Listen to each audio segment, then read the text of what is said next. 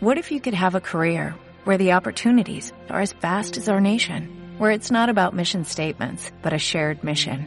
At U.S. Customs and Border Protection, we go beyond to protect more than borders, from ship to shore, air to ground, cities to local communities. CBP agents and officers are keeping people safe.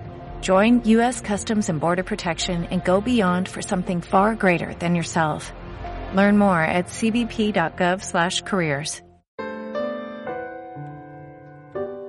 Ser mixteco es saberse parte del pueblo. Es respetar el origen de nuestra cultura. Es sentirse identificado con sus raíces, sin importar el lugar donde te encuentres. Mixtecos, inmigrantes.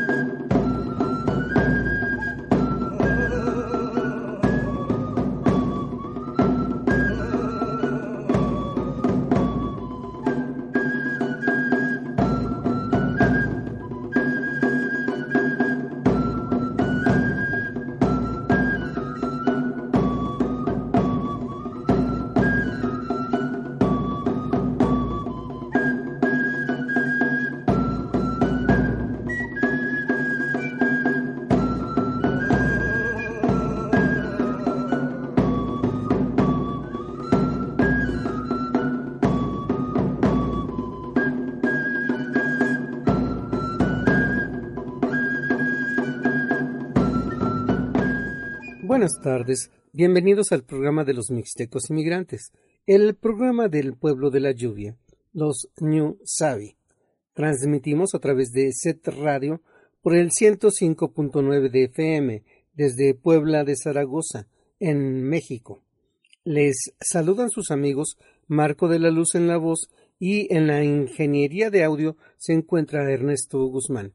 Escuchamos el tema Danza de la Culebra interpretada por Guaves de San Mateo del Mar, que procede de la fonoteca del Instituto Nacional de Antropología e Historia, volumen 11, y se llama Música de Tehuantepec.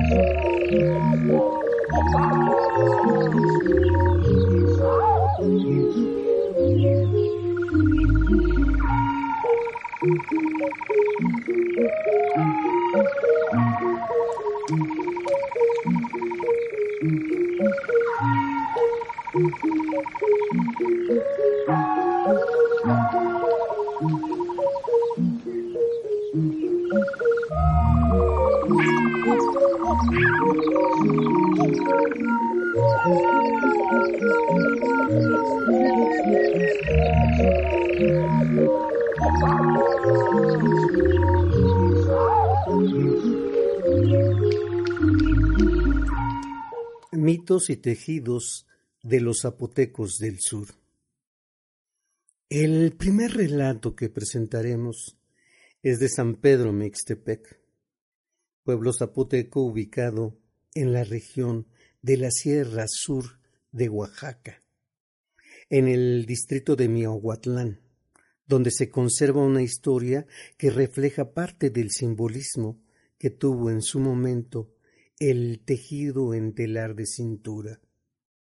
Se cuenta que algunas personas de un pueblo vecino llamado San Pedro Leapí fueron a ver a un platero para encargarle un candelabro, que sería un regalo para su santo patrón, pues se aproximaba su fiesta.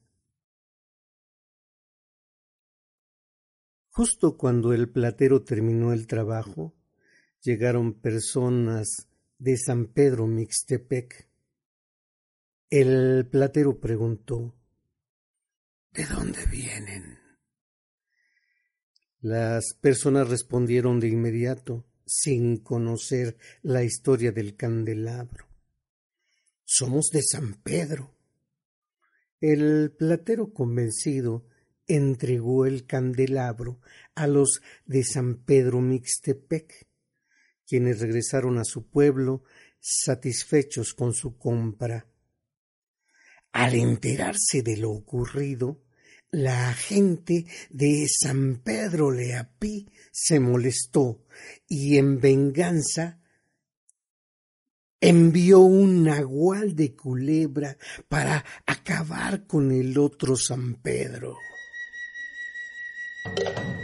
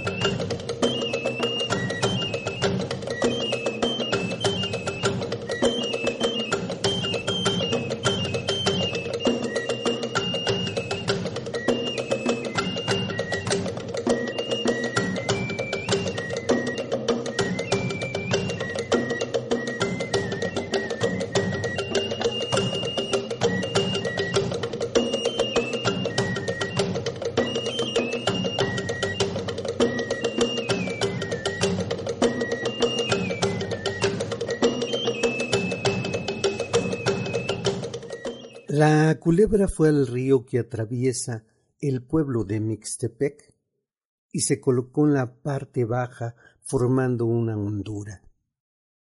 El nivel del agua comenzó a crecer hasta que el río estuvo a punto de desbordarse e inundar el pueblo. Para evitar una catástrofe, las personas de San Pedro Mixtepec fueron al pueblo guave de San Mateo del Mar, en la región del Istmo de Tehuantepec, considerado desde hace mucho tiempo en distintas regiones de Oaxaca como un sitio de donde proceden nahuales. Allá preguntaron a los ancianos, personas sabias, cómo hacer para pelear contra el nahual enemigo y salvar a su pueblo. Algunas versiones relatan que los abuelos de San Mateo del Mar les dijeron que regresaran a la sierra, al pueblo de Santo Tomás Quieri, a pedir ayuda. En otras versiones, los abuelos no recuerdan a qué pueblo los mandaron los mareños. Invariablemente, en el pueblo referido, los de Mixtepec encontraron a una mujer Mzit, es decir, Nahual de cometa. Mzit, Nahual de cometa.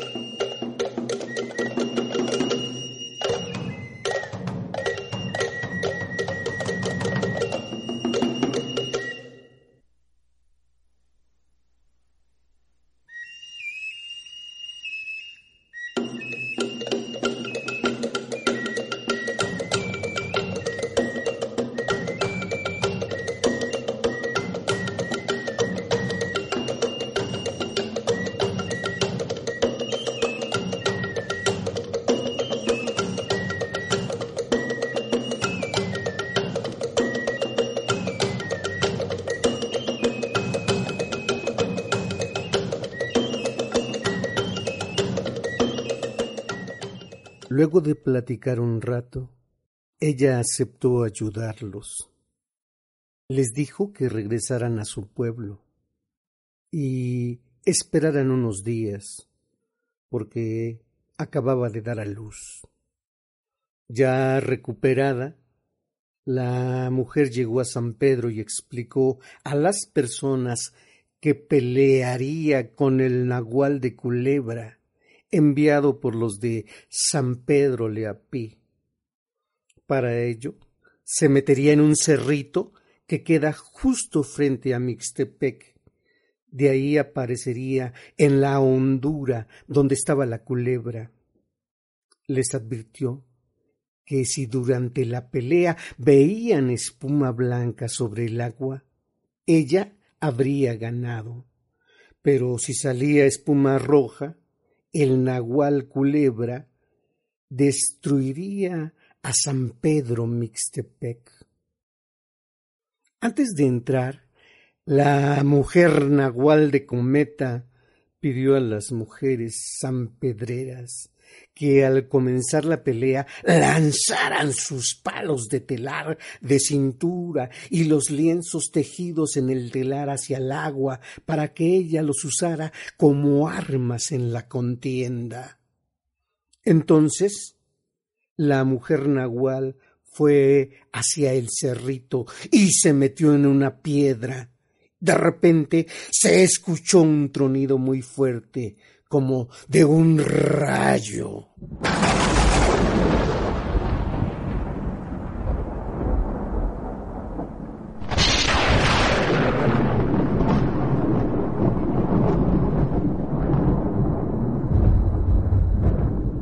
Y la mujer apareció en la hondura y comenzó la pelea.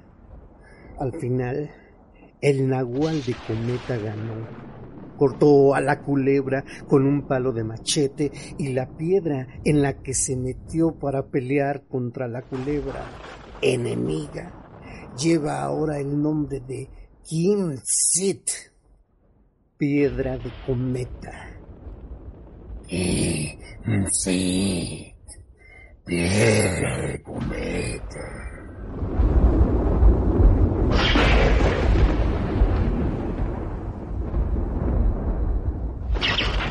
Muy cerca de ahí, en la comunidad de Santo Tomás Quieri, de donde provenía la mujer nahual de Cometa, existe un relato que puede considerarse complemento del anterior.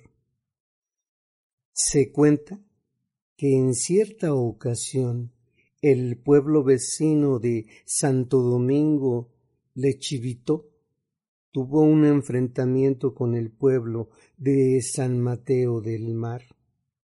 Las personas de San Mateo enviaron un nagual de culebra como venganza, quien llevó consigo una lluvia muy fuerte, además de viento y derrumbes.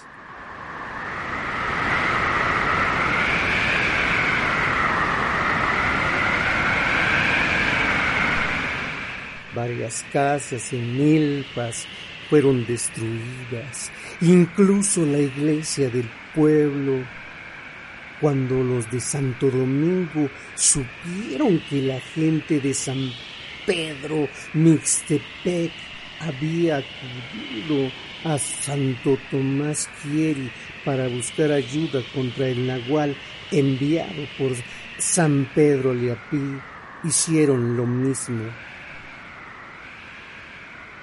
En Quieri, los de Santo Domingo conocieron a la familia de la mujer Nahual de Cometa y a sus hijos gemelos, una niña y un niño, a quienes pidieron que pelearan contra la culebra de San Mateo del Mar.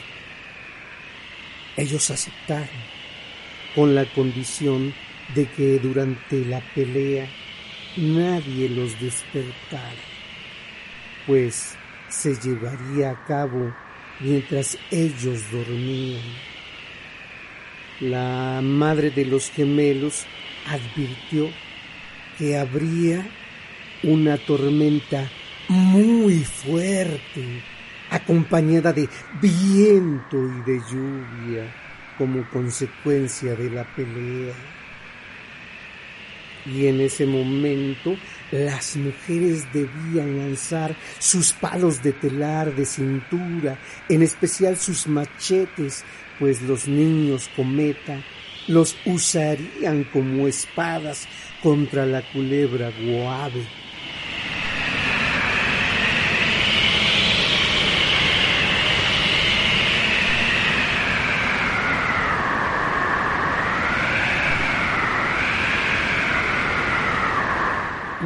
La madre cometa también dijo que si salía espuma blanca en el lugar donde estaba la culebra, sería señal de la victoria de los gemelos.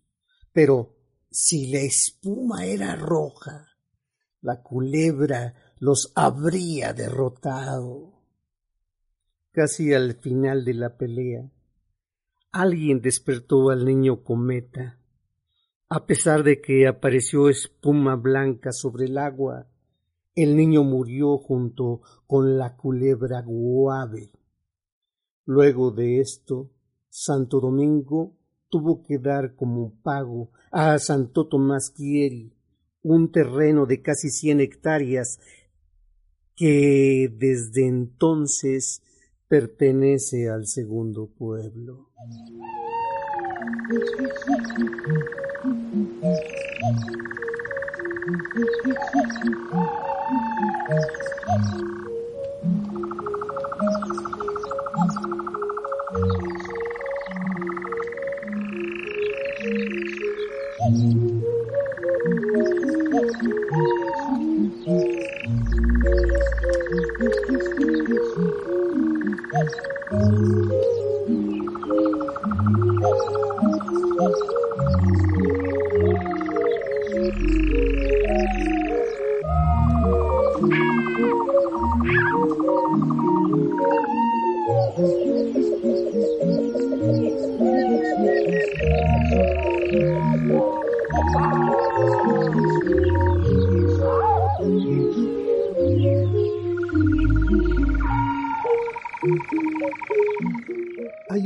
Relato que puede considerarse parte de este corpus pertenece a la tradición oral de Santa Catarina Quioquitani, colindante con San Pedro Mixtepec. Se dice que entre ambos pueblos hubo un conflicto territorial. San Pedro intentó atacar a Quioquitani desde la parte alta del cerro donde se ubica. Una vez en la cima, alguien de Mixtepec miró con un catalejo hacia Kioquitani y vio que las mujeres del pueblo estaban formadas, listas para la pelea, armadas con una espada, en la misma postura que la imagen de la santa patrona dentro de la iglesia.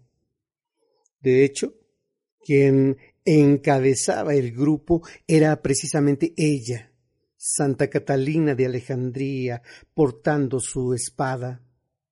Detrás de ellas estaban los hombres, todos con escopetas. Al ver esto, las personas de Mixtepec decidieron retirarse y claudicar.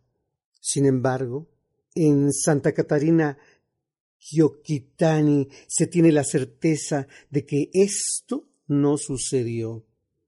Al contrario, se dice que la gente del pueblo dio por sentado que los de San Pedro ganarían, pues iban acompañados de personas de otras comunidades, quienes también querían atacar a Kioquitani y quedarse con parte de su terreno.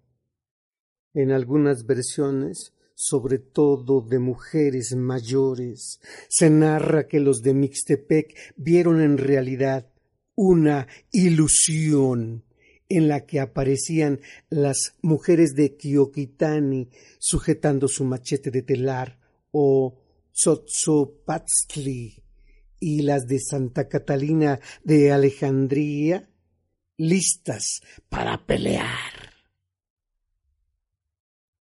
Mujeres tejedoras, diosas guerreras, mitos de la tradición textil de comunidades zapotecas de la Sierra del Sur de Oaxaca es un texto de Damián González Pérez.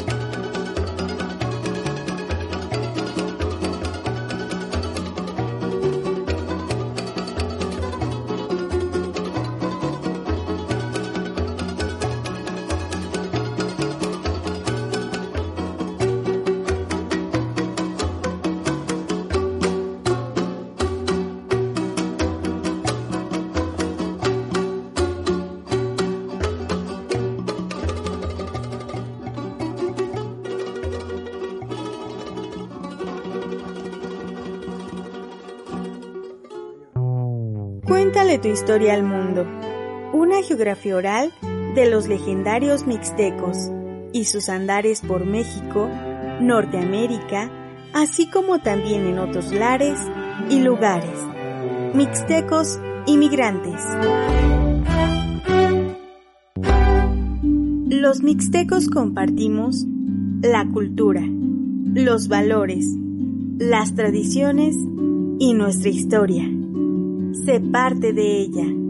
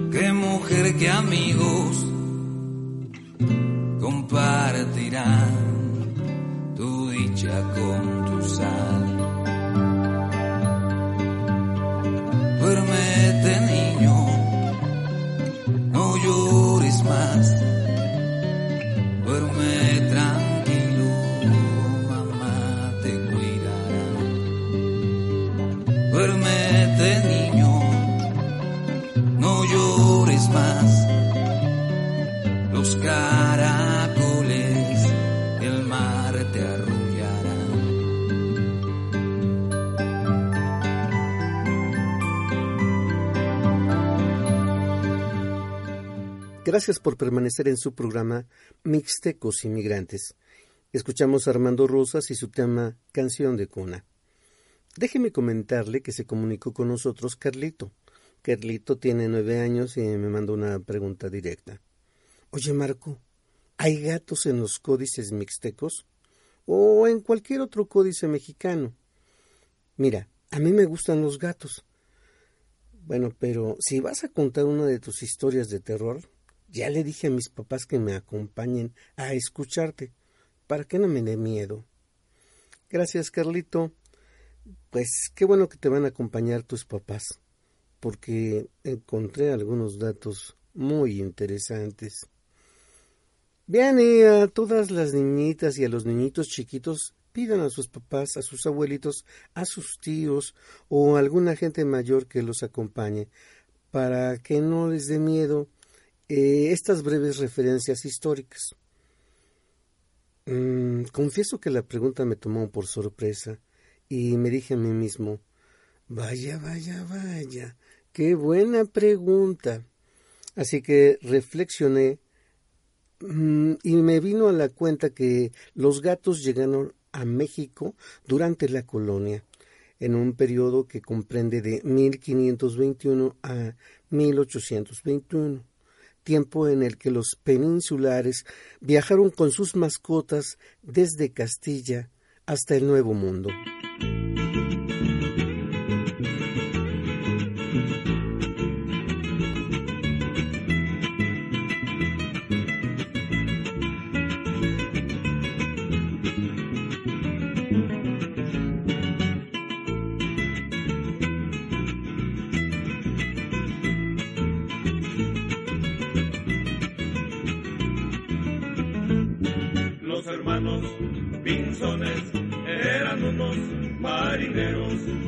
Fueron con Colón, que era un viejo chingüengüencho, y se fueron a Calcuta a buscar algunas playas y los indios mochilones les cortaron la retirada. A los indios lacandones les bajaron los calcetines al piloto Pedro Angulo le quisieron dar por muerto a su primo Juan Domínguez. Le decían, ya no la riegues, y los indios sembraron fruta para estos hijos de España. Yo Colón, Colón, yo Colón, Colón, y mis hijos Cristobalitos. Yo Colón, Colón, yo Colón, Colón, y mis hijos Cristobalazos.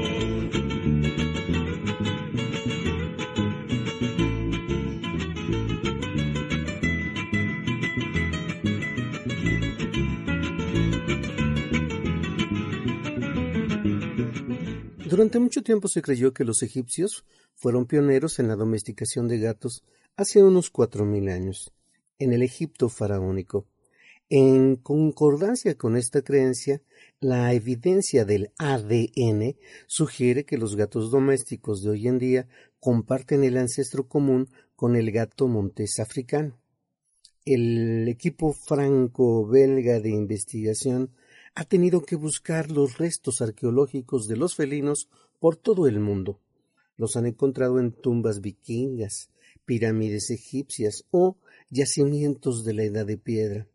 Esto ha permitido arrojar alguna luz a la historia del gato y su domesticación. Sin embargo, en 2004 fue descubierta una tumba neolítica de 9.500 años de antigüedad en Chipre. La tumba reveló los restos de un gato enterrado con un humano, lo que sugiere que los humanos mantenían relación estrecha con estos felinos mucho antes que los egipcios.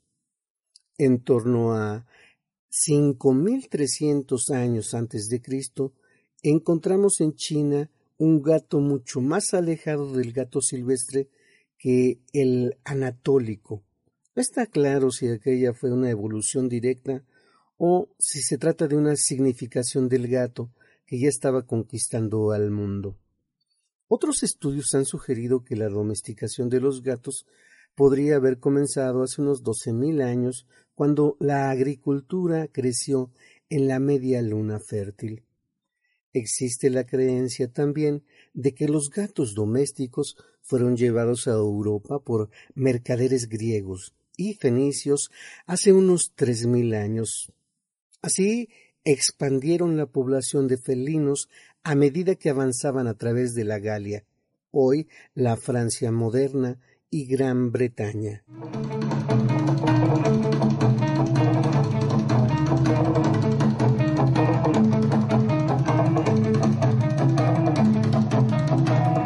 Basta, loco.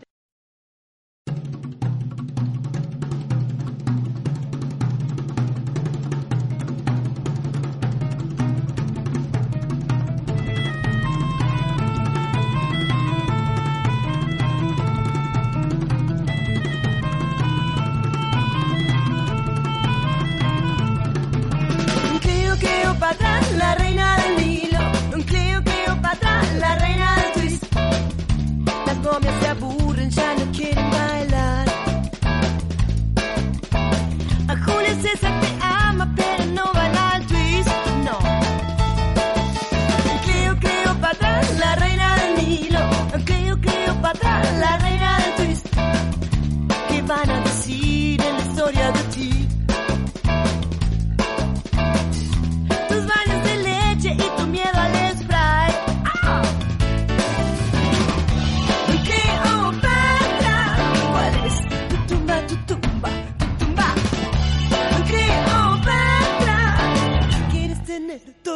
a tus pies.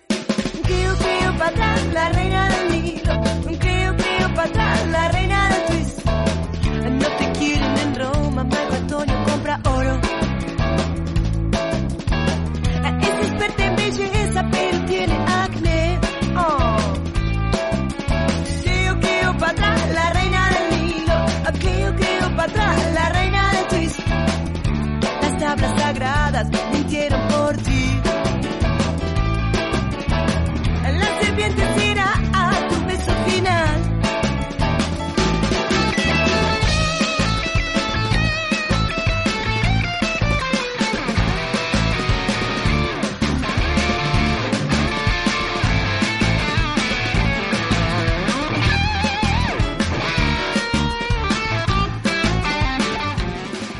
Ahora demos un brinco hasta la Edad Media. Así que ajustense los cinturones y vámonos hasta París, hasta 1730.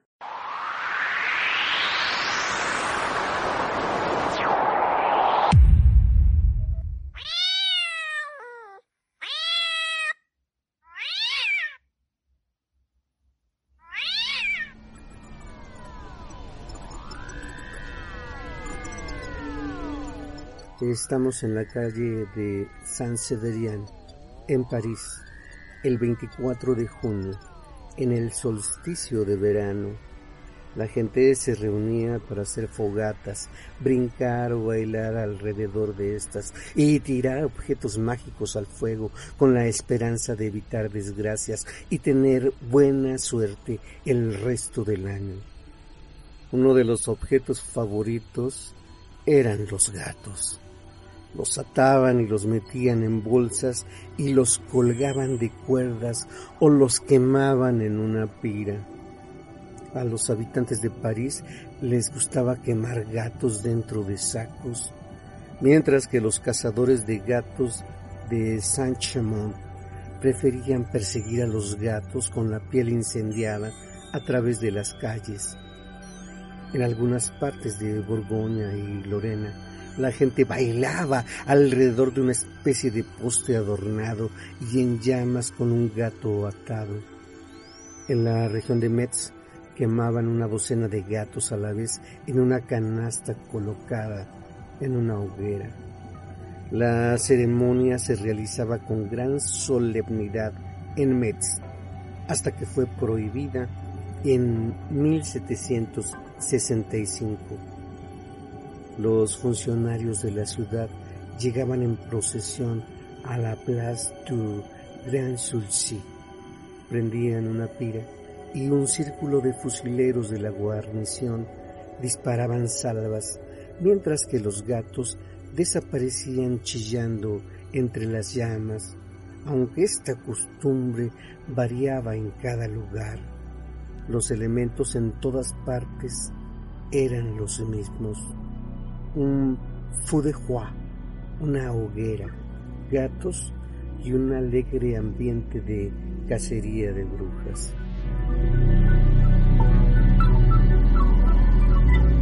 Debe decirse de antemano que los gatos tienen un indefinible yo ne sais quoi, algo misterioso que ha fascinado a la humanidad desde la época de los antiguos egipcios. Puede percibirse una inteligencia casi humana en sus ojos. Se puede confundir el maullido de un gato en la noche con un chillido humano que brota de alguna parte profunda y visceral de la naturaleza animal del hombre. Ciertos animales son adecuados para curar y otros son adecuados para pensar, según la fórmula famosa de Levi Strauss. Yo añadiría que otros, los gatos en particular, son adecuados para realizar ceremonias. Tienen un valor ritual. Nadie puede hacer una cencerrada con una vaca, pero puede hacerse con gatos. Se puede farle chat para hacerse el gato. La tortura de los animales, en especial de los gatos, fue una diversión popular en toda Europa al principio de la época moderna. Solo se tiene que leer las etapas de la crueldad de Hogarth para advertir su importancia y después puede empezarse a observar que la gente torturaba a los animales en todas partes. Las matanzas de gatos fueron un tema común en la literatura desde Don Quijote a principios del siglo XVII en España hasta Germinal a finales del siglo XIX en Francia. Los gatos sugerían brujería. Virtualmente cruzar en la noche por cualquier rincón de Francia era arriesgarse a caer en manos del diablo o uno de sus agentes, o de una bruja maligna, o de un emisario del mal. Los gatos blancos podían ser tan satánicos como los negros en el día y en la noche. En un encuentro típico, una campesina de Vigor halló un hermoso gato casero blanco que estaba perdido en el campo. Se lo llevó en su delantal a la villa y cuando pasó exactamente frente a la casa de una mujer sospechosa de brujería, el gato saltó y dijo, Merci Jane. Las brujas se transformaban en gatos para hechizar a sus víctimas. A veces, en especial en el Mardi Gras, se reunían para celebrar aquelarres espantosos durante las noches. Hasta aquí una parte del libro La gran matanza de gatos y otros episodios en la historia de la cultura francesa de Robert Darton.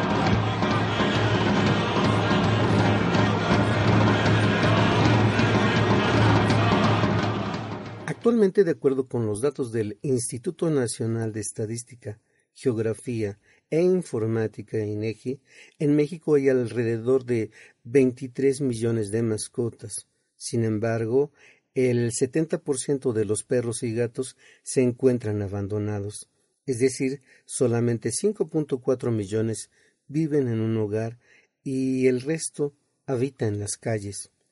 Además, el instituto puntualiza que de los países de América Latina, México ocupa el tercer lugar en maltrato animal y el primero de perros sin hogar. Según las encuestas hechas a distintos protectores de animales, este incremento de animales abandonados fue en un 15% durante la pandemia. Del total del 55% de los animales fueron abandonados porque los dueños ya no los querían. Fíjese usted, de acuerdo con datos de la Procuraduría Ambiental y del Ordenamiento Territorial, cerca de quinientos mil perros y gatos son abandonados al año en el país. Holanda es el primer país en la Unión Europea en tener cero animales en situación de calle. Esto lo logró debido a que en el siglo XIX la cantidad de perros que había en sus calles era una de las mayores en Europa. Era común que las familias tuvieran perros, pues eh, la raza de estos era símbolo de estatus. La clase alta los tenía en, con pedigrí y los de menos nivel adquisitivo tenían perros de trabajo. La sobrepoblación canina trajo como consecuencia un brote de rabia entre la población que, sumando a las escasas medidas de higiene de la época, se convirtió en una de las principales causas de mortalidad.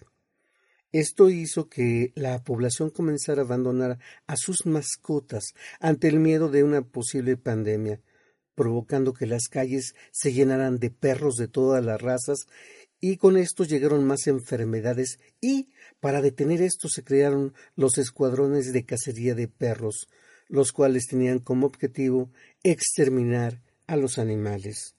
En Holanda, para detener el problema, el gobierno introdujo la Ley de Protección Animal y la Ley de Salud y Bienestar Animal, que obliga a los dueños a brindar los cuidados necesarios a sus animales, así como la prohibición de abusar físicamente de ellos. Si alguien llega a infringir la ley, pagará una multa de veinte mil dólares y tres años de prisión, una de las multas más altas en Europa.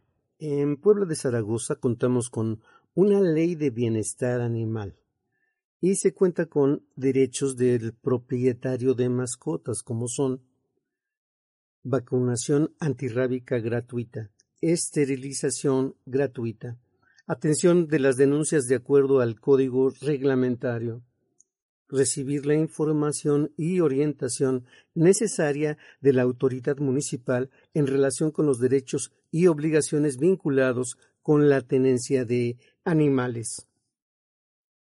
Obligaciones. Trato digno y respetuoso de las mascotas. Ofrecerles espacio y cuidados propios de la especie. Ofrecer atención médica. No amarrarlo ni encadenarlo. Transportarlos libres de maltrato pasearlos con correa y bozal de ser necesario, vacunarlos y desparasitarlos, recoger sus heces, ser responsable de su reproducción, hacerse responsable de los perjuicios que su mascota genere, denuncie. La venta ilegal de animales, jaurías de perros callejeros, perros agresivos, maltrato animal, perros abandonados, propietarios irresponsables. Denuncia los teléfonos 222-264-3251, 222-233-4611, 222-432-0194.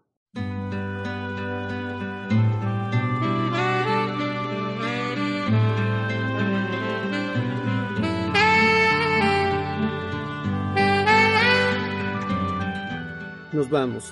Mixtecos Inmigrantes es una realización de Marco de la Luz, Ingeniería de Audio Ernesto Guzmán, Producción Set Radio. Un gato gris me habló de ti, pobre de ti dijo, si es que la esperas, y estoy aquí, y estoy sin ti, contando estrellas. Cautivo sí, vagando sí, busco tu boca en tu polvera, me veo ahí y estoy sin ti, contando estrellas. Los gatos y los puentes nos prefieren tristes, las tardes con lluvia, las mañanas yo no sé mi amor, yo no sé qué esperar.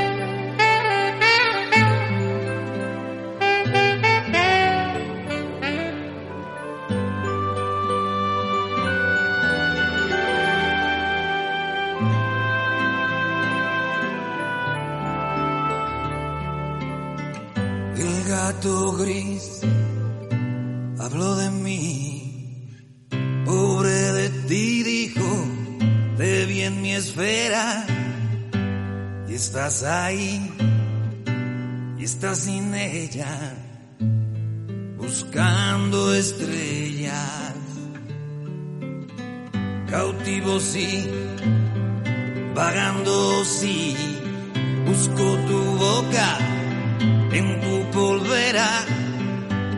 Me veo ahí, estoy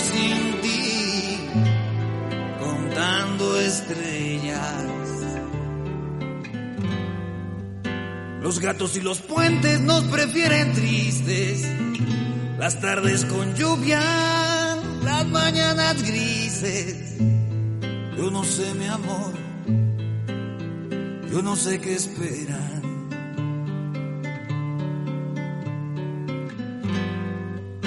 Los gatos y los puentes que saben de amores. Hubo tardes bellas, sitiadas por dragones. No sé, mi amor, yo no sé qué esperas para volver aquí.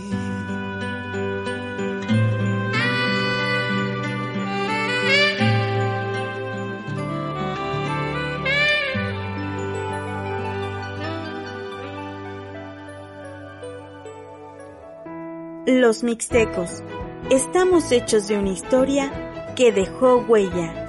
Mixtecos inmigrantes. Como nuevo cliente de Western Union, puedes disfrutar de una tarifa de envío de 0 dólares en tu primera transferencia internacional de dinero en línea. Envía dinero a los tuyos en casa de manera rápida, fácil y conveniente. Visita westernunion.com o descarga nuestra app hoy mismo y tu primera tarifa de envío corre por nuestra cuenta. Aplican ganancias por cambio de moneda. No disponible para tarjetas de crédito y envíos a Cuba. Servicios proporcionados por Western Union Financial Services Inc. NMLS 906983 o Western Union International Services LLS NMLS 906985.